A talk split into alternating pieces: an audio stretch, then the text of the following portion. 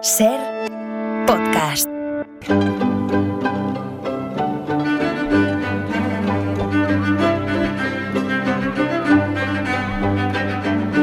Hola Nieves, buenas tardes. Buenas tardes, Carlas, ¿cómo estás? Acaba de marcharse una oyente que venía de un pueblo de Badajoz y que te diera un abrazo, sobre todo con Costrina, sobre todo con Costrina. Tía, Recibido. Te lo, doy, te lo, doy, a distancia. muchas a gracias, distancia, muchas gracias. Recibido. Está escuchando la de Oye, esto de hoy, eh, esto que traes hoy me da hasta un poquito de, de apuro presentarlo. A, a, ver cómo se lo cuentan los oyentes. Vamos a ver. Mm, la historia ya sabemos que está plagada, está llena a reventar de injusticia. ¿no? Vale. La historia, bueno, y también el presente, ¿no? El mundo es injusto, la vida es injusta. Pero es que a veces la propia justicia, o mejor dicho, quienes la administran, la convierten en un monumento a lo contrario, que es la injusticia.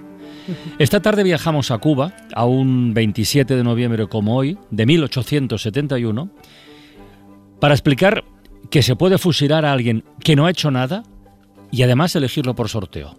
En fin. Es, que es alucinante. Es que eh, yo cuando con, conocí esta historia tuve que leerla varias veces y comprobarla por varios sitios porque dice no es posible, no es posible, es, cuesta, cuesta mucho creerlo. Porque cuesta creer que en La Habana de 1871, cuando la isla pertenecía a España, pues efectivamente un día como hoy, 27 de noviembre, fueran fusilados ocho estudiantes de primero de medicina, tres de ellos seleccionados por sorteo. Todos ellos fueron condenados a muerte por un delito que no habían cometido. Pero no es que no lo hubieran cometido ellos, es que fue un delito que nunca se cometió. No existió. No solo fueron ejecutados ocho de los 45 alumnos que componían aquel curso de primero de medicina, eh, 12 de ellos fueron condenados a seis años, 19 a cuatro años, cuatro a seis meses de prisión y dos fueron absueltos, pero uno porque era, eh, porque el padre era estadounidense y el cónsul dijo que inmediatamente en libertad ese chaval o, o, montaba la de Dios, ¿no? Y el otro estudiante absuelto es que era miembro del grupo que exigía las ejecuciones. Entonces, y dijeron, este, como este, este es uno de los nuestros, a este no. Es, es, es, de verdad, es difícil de digerir. Esta atrocidad consumada por españoles de bien, De los de Bandera y Rosario, por supuesto, españoles patriotas en la España colonial, en Cuba, provocó un escándalo internacional tremendo. Corrió por toda la prensa estadounidense y europea, sobre todo por la británica, eh, y em, empezando por el New York Times, en donde se calificaba a los españoles como bárbaros asesinos y el hecho en sí como un asesinato jurídico.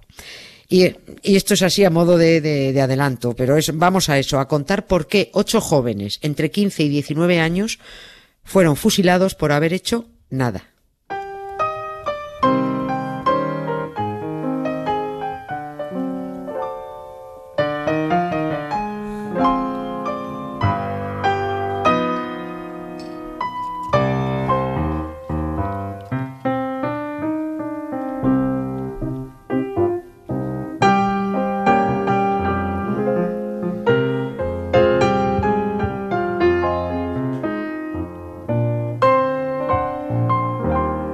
Ver, Nieves, si por lo general, y está bien, ¿eh? necesitamos contexto para entender algunas historias, yo creo que en esta, aunque pongamos el contexto, va a ser difícil de entender. Sí, pero no, no, sí, sí, aunque sí, no se va a entender. Es que es un disparate. Vamos a situarnos primero en, en, en, el momento en que en Cuba empieza uh, su revolución para independizarse de, de, España. Fue en el año 1868, coincidiendo con la expulsión de Isabel II de, de España. Mm. Eh, aquello ya no se sostenía. Los cubanos estaban hartos de españoles, estaban hartos de la esclavitud y de la represión. Eran los últimos prácticamente que quedaban por mandar a los españoles a hacer gárgaras ya. La convivencia había reventado en la isla. En Cuba, el, el, el, para entender cómo funcionaba esto políticamente, en Cuba el que más mandaba era un capitán general eh, nombrado por el gobierno español en mm. la península. Era un militar, que ya, va, ya con esto vamos mal. Pero el poder político, el, los que manejaban el cotarro, eh, estaba en manos de una oligarquía. Era una minoría de españoles ricachones, mm. poderosos, terratenientes, eran los esclavistas, eran los dueños de todos los periódicos. eran y lo vamos a llamar así para entendernos todos, los Cayetanos de La Habana. Eran los intransigentes con cualquier cambio social en Cuba para que no se les tocaran sus privilegios ni sus bolsillos. Eran, bueno, pues como esa derecha mohosa que tenemos ahora. De hecho, su partido era el Partido Integrista, se llamaba, que eran en la península, sí, los, los carlistas ultracatólicos. Y en Cuba eran, mm. eh, eran ultracatólicos, integristas, pero eran los propeninsulares, para entendernos defendían la soberanía española sobre Cuba sin ninguna, o sea, no había nada que discutir, sin condiciones, sin ninguna concesión, nada de negociar con nadie, ni la autodeterminación, mm. ni derechos ciudadanos, ni la abolición de la esclavitud, nada de nada de nada, integrismo total. Ya, pero en ese momento, mm, en fin, no veían que el imperio colonial español ya se había desinflado del todo, que solo quedaba Cuba. Quiero decir, no sé, me pregunto, ¿eh? ¿Cómo pensaban mantenerse si ya estaba casi toda América independizada. pues sí, pues, pues, pues, pues, pensaban hacerlo con los métodos habituales cayetanos, la violencia, y aprovechándose de la ignorancia de muchos para conseguir adeptos a su, a su causa. Es decir, haciendo que los más pobres defendieran a los ricos, que en esto son muy hábiles, son muy hábiles. Los cayetanos cubanos, para entendernos, los que hiperventilaban por España, montaron una organización paramilitar que se llamó Cuerpo de Voluntarios. Ya cuando aparece eso de voluntarios ya también vamos mal mm, y si les das un arma vamos ya peor. Hitler tenía el cuerpo de voluntarios de los camisas pardas, las SA, que instalaron el terror. Mussolini tenía a sus voluntarios, que eran los camisas, negras, para, repartir leña. Franco tenía a los falangistas, sus camisas azules también, también repartían. El cuerpo de voluntarios en Cuba se creó para defender a los cayetanos y las armas las facilitaba el gobierno español. Pero claro, para formar ese cuerpo se necesitaban esos hombres voluntarios que integraran ese cuerpo. Y para captar gente no hay nada mejor que pillar a los, a los más desinformados. A Cuba llegaban muchos peninsulares deseando hacer fortuna. Pues era, la mayoría eran jóvenes, eran muchos campesinos poco instruidos que llegaban de la, de la península a la isla. Mm. Eran gentes fáciles de convencer diciéndoles que si querían prosperar había que mantener el sistema colonial. Em, lo que tenían que mantener en realidad era el tren de vida de los cayetanos. El caso es que se formaron mm, el cuerpo de voluntarios se formó con 30.000 hombres, que fueron los que formaron eso, que campaban a sus anchas, asaltaban casas, amenazaban, daban palizas, bueno, instalaron tal terror y actuaban con tal impunidad que 100.000 habitantes abandonaron Cuba en 1869 del miedo que tenían con este cuerpo de voluntarios. Y en este contexto, que era lo que necesitábamos poner, eh, se produjo esta historia difícil de digerir del fusilamiento de ocho estudiantes de primero de medicina. We expected something, something better than before. We expected something more.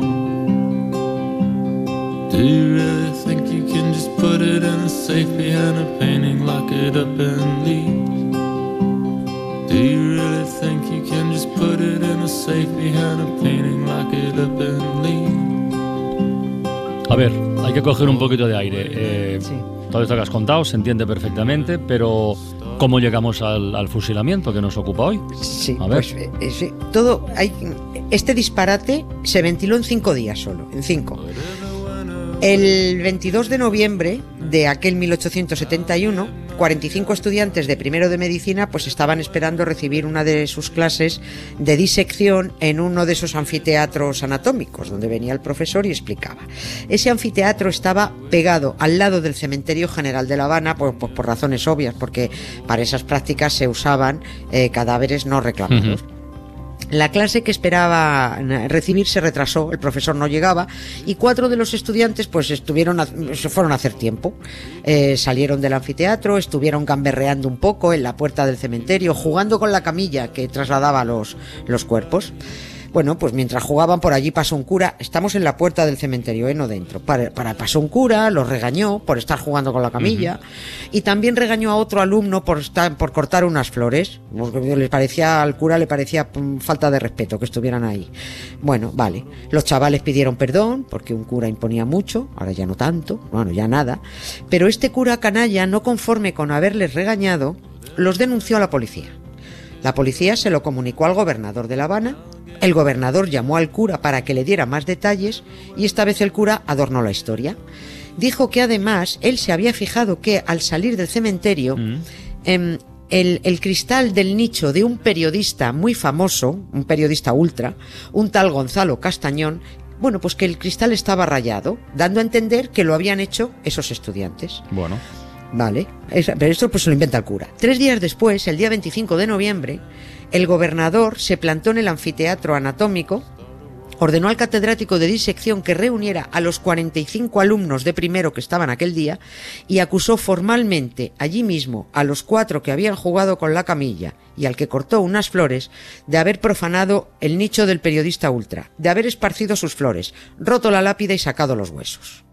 Tremendo. Bueno, pues se llamó al cuerpo de voluntarios y se llevaron a los cinco chavales detenidos a la No, pero a cárcel. ver una cosa, por partes. Es decir, si el, si el cristal estaba rayado, que no lo sé, esto no era una, no era una profanación. O sea, ¿est- ¿estos habían profanado la tumba del periodista, sí o no? O sea, Ni la tumba había sido profanada. Ah, vale. Nadie, nadie fue a comprobar nada. Esto fue una acusación y ya está. Y puesto que los periódicos estaban todos en manos de los cayetanos, todos publicaron la profanación, pese a que el nicho estaba intacto. Y este tal Gonzalo Hmm. Castellón. ¿Este quién era? e- Este era el, como el periodista favorito de los cayetanos integristas. Era un periodista de los suyos. Pues un Eduardo Inda, una Quintana, nivelón, nivelón. Fue un tipo que propuso en su momento el exterminio de todos los cubanos para volver a repoblar la isla con gente decente. bueno, está mal. Eh, Esta fue la propuesta. Bueno, decía tantas idioteces que un día alguien lo retó en duelo. Él, él aceptó el duelo y murió. Por idiota, le pegó un tiro. O no se fue a- con un tiro o a espada, no lo sé. Pero los cayetanos dijeron que había sido asesinado y convirtieron a este tipo en un mártir. Por eso el bulo sobre la profanación de su tumba, que solo pretendía crispar y provocar bronca, fue tan dolorosa para los cayetanos como cuando aquí sacaron al momio de Cuelgamuros y se lo llevaron volando al pardo. Lo mismo. Uy, qué dolor, qué dolor.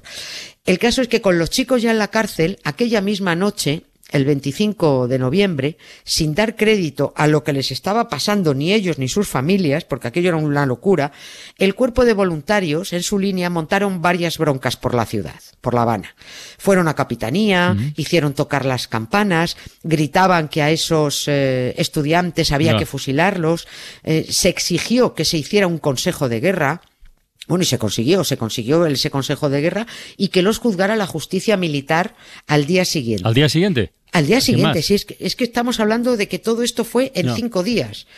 Bueno, Ya, se les pero- condenó a durísimas penas de cárcel a, a los, a los chavales, pero esto no resultó suficiente. El cuerpo de voluntarios y los cayetanos cuyos intereses defendían querían sangre, querían escarmiento y exigieron Mm. la celebración de un nuevo consejo de guerra que se celebró el 26 de noviembre. O sea, llevamos cuatro días. ¿eh? Sí, llevamos empezó- cuatro. Todo esto empezó el 22, se fue enredando y estamos ya en el 26. De todas El formas, con 26. todo esto que estás contando, quiero decir, eh, no sé, podían estar las cosas muy mal por aquel entonces. Pero, pero ¿qué clase de justicia se estaba, se estaba impartiendo en Cuba?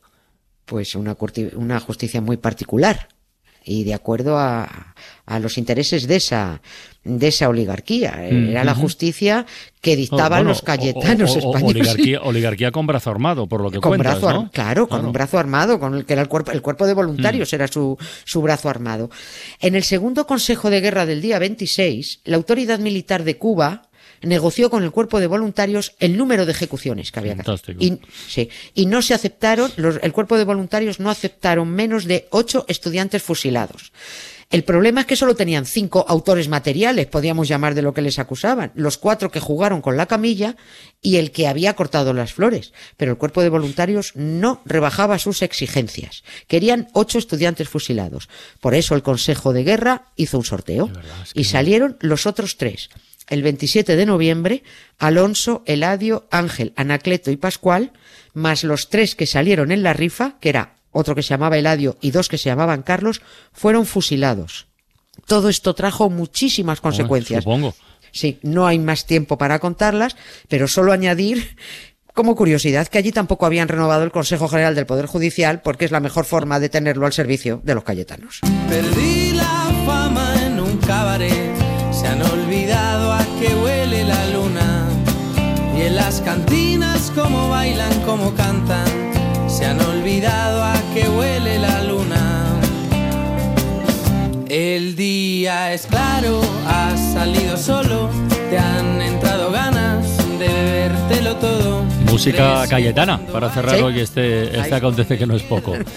Joder. Vaya historia. Bueno, Es Nieves. increíble. Es que, es que cuesta creerlo, de verdad. Sí, Venga, sí. mañana más. Un beso muy grande. Para no perderte ningún episodio, síguenos en la aplicación o la web de la SER, Podium Podcast o tu plataforma de audio favorita.